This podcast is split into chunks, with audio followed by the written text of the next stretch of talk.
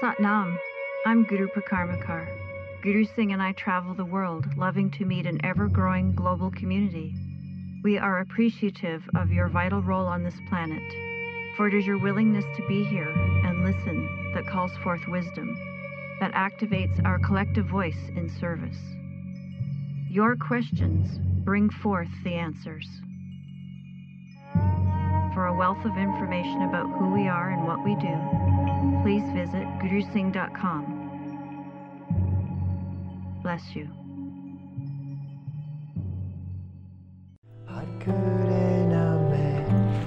Jugat Gure Name Sat Gure Name Siri Guru Deve Name Hat Gure Name Jugat Gure Name Sat Gure Name Siri Guru Deve Name Hat Gure Name Jugat Gure Name Satguru Name Siri Guru Deve Name Hatguru Name Jugat Guru Name Satguru Name Siri Guru Deve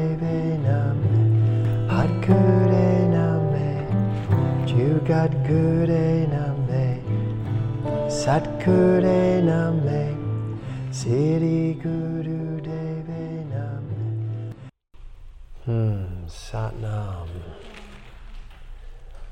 So it is very light attendance in class today because our team mistakenly, well, not mistakenly, but perhaps um, unadvisably posted that we won't be doing Facebook Live today. And so I think people thought that we weren't even going to be here today. So spread out and enjoy your space. We'll do uh, bowling ball yoga. Yeah, we're not doing a Facebook Live today because my schedule today is. Um, is beyond the beyond. After teaching class, I'll drive out to Rich Roll's studio in Calabasas and we'll film two more of our Rich Roll podcasts of Guru's Corner. Then I drive back. We have a meeting because we're planning a new album. We're going to be recording things like what we just uh, we just sang uh, Guru Ganesha and I are getting together to do that. So a lot's, a lot's to come. Which brings us to the theme of today's uh, and this period of time uh, in our, our life. You keep hearing the word unprecedented, that we have come into times that are without precedent, that you know the, the rainforests have never been on fire like this. Um, the Siberian tundra has never been on fire like this. Um, the lack of responsibility um, has never been politically like this. And um, the amount of opioids, because people are so dissatisfied with life, uh, that's in the system has never been like this. The amount of overdoses. Thus far this year in America, 47,000 people have OD'd. 47,000.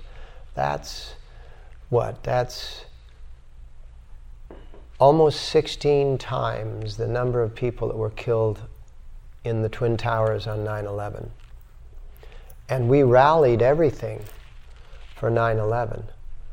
But we're not rallying that much for the opioid crisis.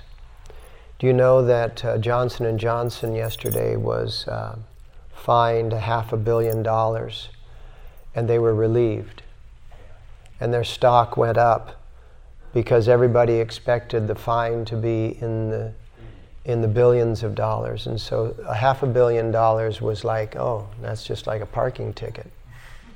Seriously.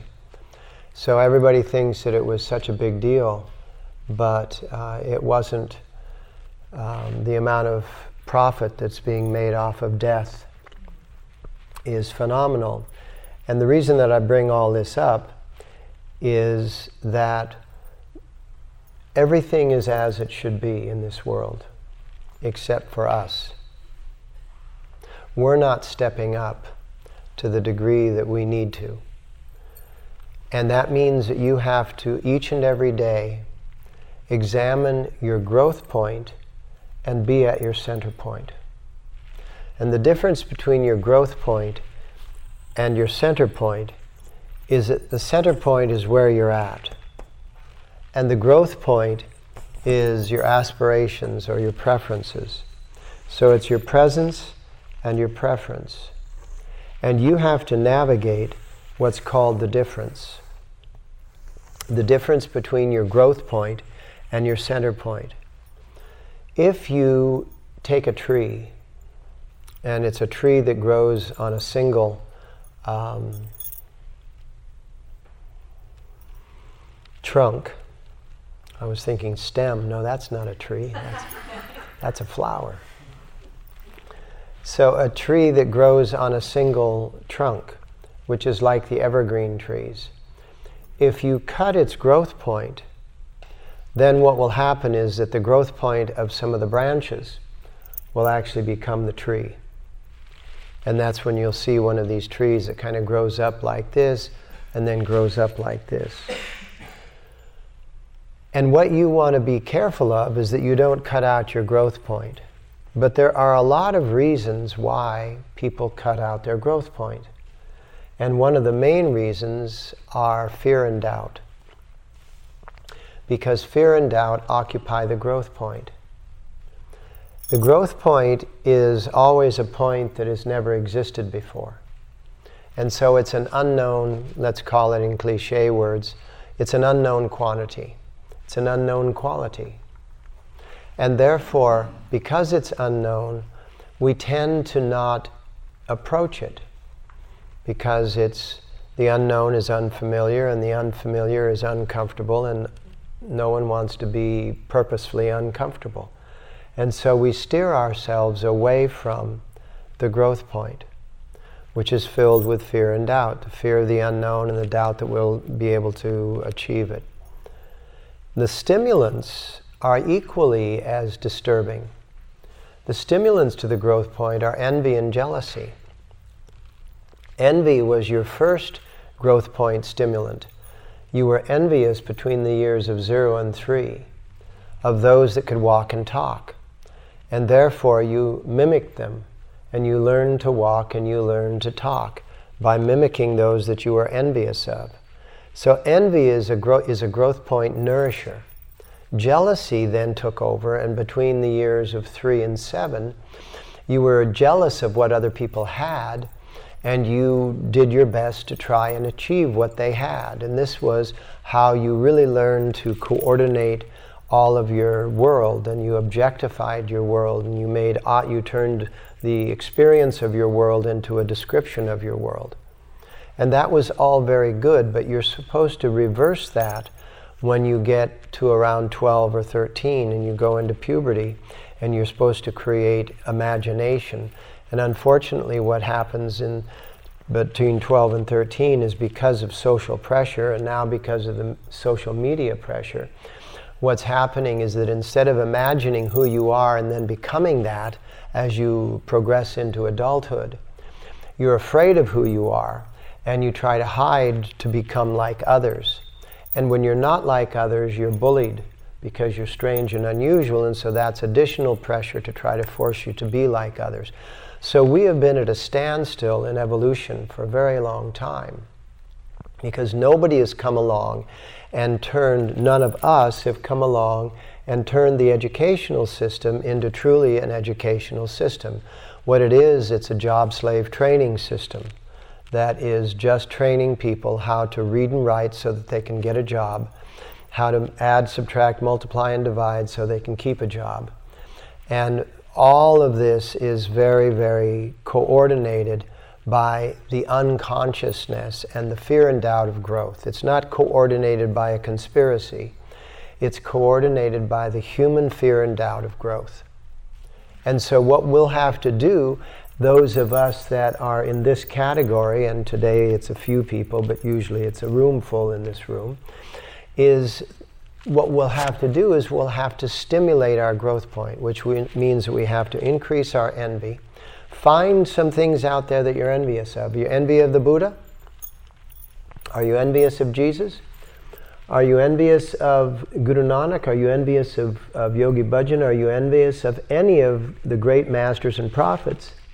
And if so, then make that a determination that you're going to use your anger to drive into determination to become a certainty so that when the fear and doubt comes up, you have anger and determination to offset fear and doubt. And then you have the imagination, which is, you, which is what you use in navigation to navigate the difference between your center point, which you have to maintain, and your growth point, which you have to nourish. And so how many in the room, raise your hand, how many in the room have aspirations?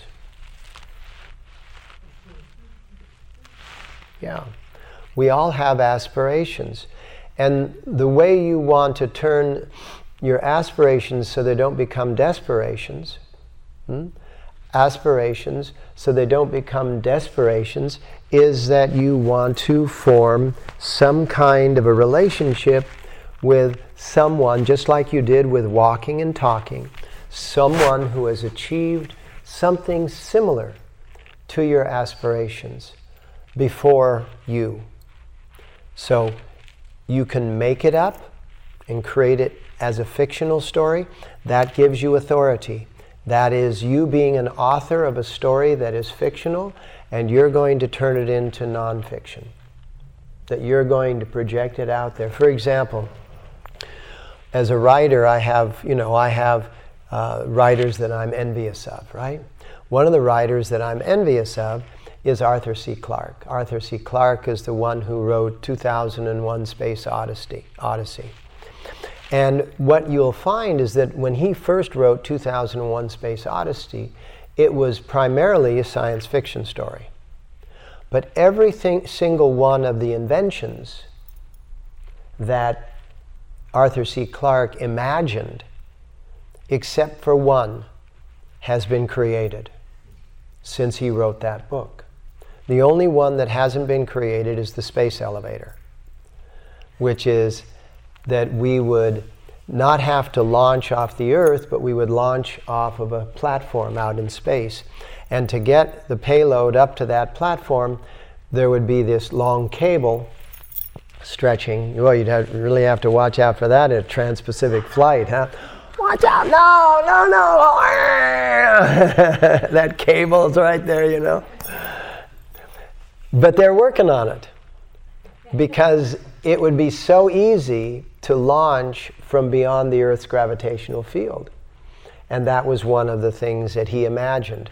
Everything else that he imagined is either created by the internet or created by something that is being used. And so, as Einstein said, today's imagination is tomorrow's reality.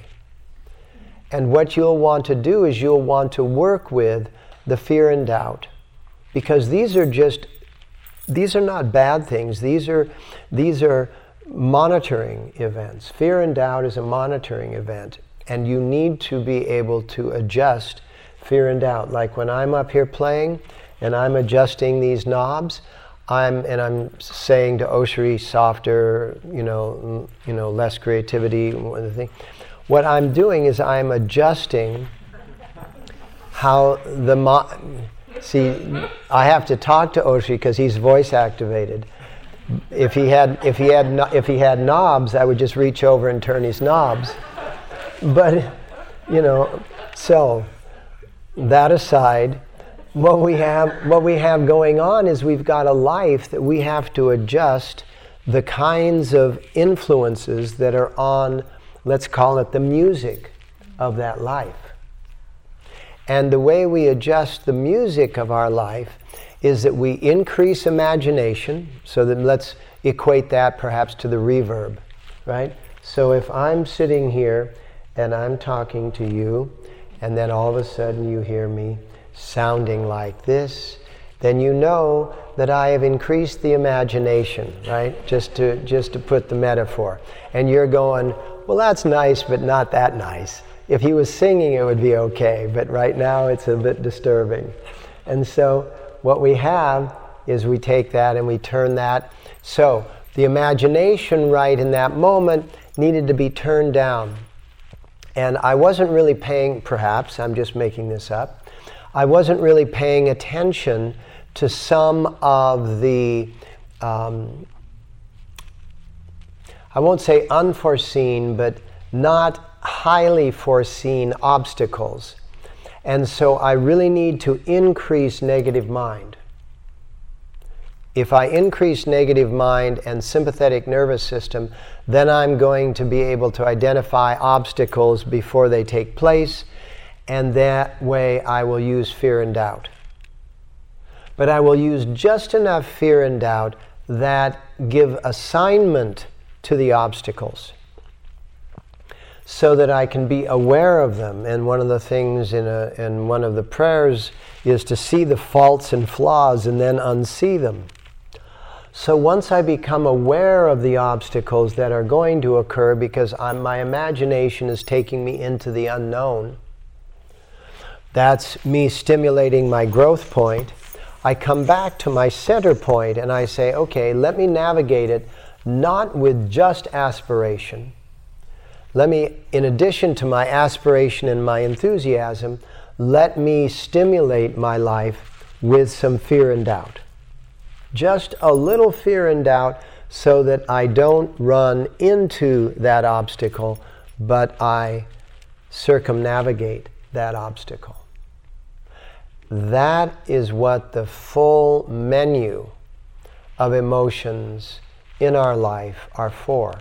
And if the menu of your life is controlling what you are nourished with in your life, then you're not a customer in the restaurant of, of earth. You're just a slave in the restaurant. You're a slave to your emotional system. Hmm? So, what we do then is we take and we say, okay, I really need to have faith and trust. Because the nature of eternity and infinity is that everything is everywhere always. Everything is everywhere every moment, always.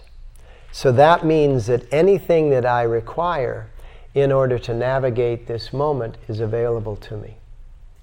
But the only thing that's going to connect me with the fact that every moment is a seed of infinity, the only thing that's going to connect me to that fact is if I am navigating the emotions of my body, which is primarily taking place in the gut of my body. And so the gut of my body has all of this emotional momentum going on, and I'm either going to manage the momentum or navigate it. If I don't have time to manage, if, I, if my anger has worked up to a degree that's beyond my frustration and also beyond my determination with the use of anger, then I'm just going to navigate the anger. And I do it all the time. When I come into class, I'm very determined because, and that's, that's, the, that's the heat of anger. I'm very determined because I have all of this equipment that I'm going to be setting up. And then somebody will come up and interrupt me. Hmm? and I will navigate my anger and my response to them. Because otherwise, they will feel that I'm angry at them. Am I angry at them? No, I am using the heat which is called anger, to fuel my determination, which is that we are putting this all together and we have to assemble a full stage every class and then disassemble a full stage every class. And that requires determination. And oftentimes on Tuesday mornings, which I canceled this morning, we have filming as well as the audios track. And so this is what happens oftentimes. Somebody responds angrily to you, and you think, and you'll even maybe confront them, Why are you angry at me? Well, now you've established a fact that's not a truth. They're actually not angry at you, but since you've accused them of being angry at you, now they're angry at you because you've accused them of being angry at you. And so all of a sudden, that which wasn't becomes that which, what, what, that which is. Then they will grab some low hanging fruit because it's not necessarily in their brain that they're angry at you for accusing them of being angry at you. And so they'll grab some low hanging fruit, which is just an excuse that they say, well, this, this is why I'm angry at you. Then this becomes a reality that's not a fact and it's not even a truth. But it becomes the illusion of the moment that now everybody is orchestrating and cooperating with as if it's a living entity, but it isn't. And that's one of the reasons why forgiveness is so important because you have to keep forgiving every single moment in order to give yourself forward to the present moment. Giving yourself forward to the present moment is what takes place when you give yourself forward to what's called your center point. That's your groundedness. The center point is your groundedness. Your aspirations and your prayers and your meditations and all of this imagination, this is your growth point. But it's like a cut flower. Oftentimes, you know, people will bring you a vase of cut flowers. Those are flowers with the growth point but no center point. Because those cannot grow because the center point has no longer is no longer nourishing the growth point. I suppose if you put water in the vase, that it can exist for a while, but it's not going to throw out new leaves. What you'll need is to keep your center point, which is your groundedness, as nourished as your growth point. And that is literally the yin and the yang of life. The yin is your center point, the yang is your growth point. And so, what we have going forward here is we have a yoga set that is going to both establish your center point and stimulate your growth point. It's going to nourish your center point, which is the root and seed of your being. And it's going to give, let's continue the metaphor, it's going to give sunlight to your growth point. What happens if you give sunlight to your, to your uh, center point? What happens if you put sunlight on the roots? Huh? Kill it. Kill it. Is that what you said? Yeah, kill it. Yeah, it'll kill it. Because the roots don't grow by sunlight, the roots grow by moonlight. And the roots grow by the least amount of moonlight. That's why you always plant seeds on a new moon. And you harvest in the full moon of the fall, but you plant on the new moon of the spring. So it's the moon's energy at its least that feeds the root, and it's the sun energy at its most that feeds the flower, the growth point. And if you look at the, it's identical from the plant world into the, into the animal world, animal kingdom that we live in. And so we have these what is going to give me nourishment? Well, my groundedness is going to give my center point that nourishment. My aspirations, my prayers, my meditations, my imaginations, my contemplations, these are what are going to nourish my growth point. Does that make sense? So you always want to have a balance between your yin and your yang. You always want to have a balance between your centeredness and your growth. Because your growth is unknown if you sometimes if you communicate your growth aspirations to people that aren't accustomed to you, they won't understand what you're talking about. And this is another reason why so many people don't fulfill their greatest aspirations is because they don't produce a team around their aspirations. Once you, support, once you create a team of support, other psyches that are believing in your aspirations, believing in your growth, this is why group consciousness is so important. This is why community and family are so important. Hmm. Thank you for listening. Bless you for joining us.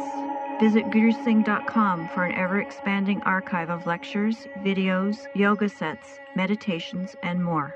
All the classes can be found now on gurusingh.teachable.com. There's going to be long form classes available there, 30 minute long yoga classes with Kriya.